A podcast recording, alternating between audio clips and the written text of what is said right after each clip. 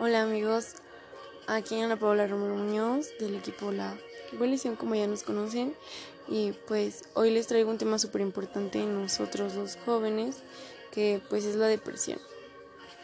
Ok, iniciemos. ¿Qué es la depresión?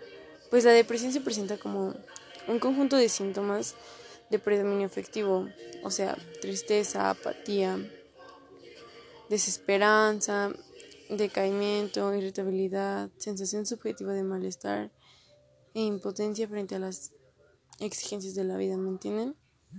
Ahora, pues en mayor o menor grado se puede presentar, pues también están presentes síntomas de tipo cognitivo y somático, por lo que podría hablarse de una afectación global, psíquica y física, pues haciendo como que especial énfasis en la esfera afectiva.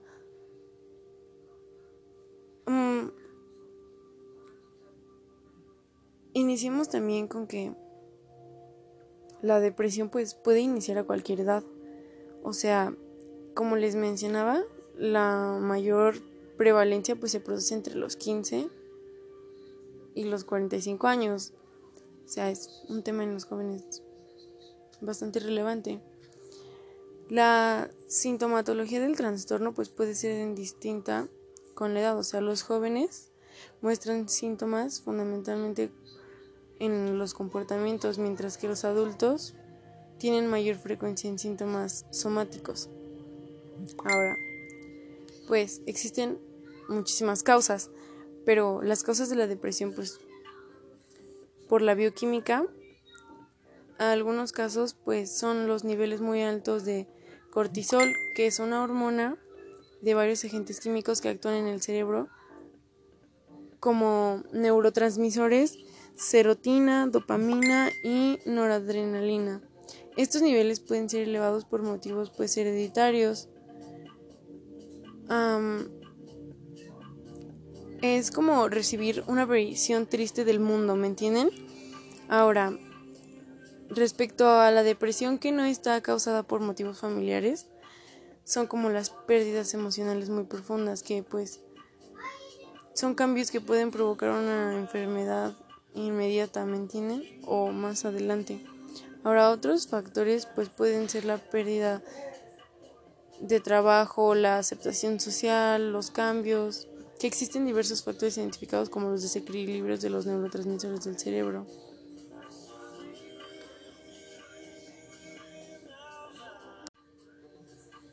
Ahora, pues existen muchísimos tipos de depresión y pues les voy a mencionar algunos. La depresión ansiosa es la depresión que se suma a la inquietud o a la preocupación inusual pues por posibles eventos o pérdida de control.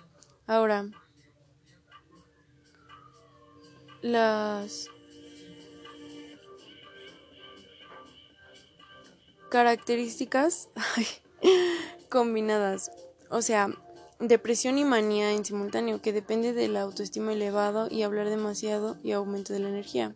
Ahora, melancólicas, pues es la depresión grave con falta de respuesta ante cuestiones que solían proporcionar placer y que está asociada a despertarse temprano en la mañana, a que el estado de ánimo empeore durante la mañana, a cambios importantes de apetito y a sentimientos de culpa, agitación o pereza. Ahora, antipáticas, atípicas, perdón. Ok, la depresión que comprende la capacidad de alegrarse momentáneamente ante acontecimientos felices, mayor apetito, necesidad excesiva de dormir, sensibilidad de rechazo, pesadez en los brazos y en las piernas. Ahora la depresión psicótica que es acompañada de delirios y alucinaciones.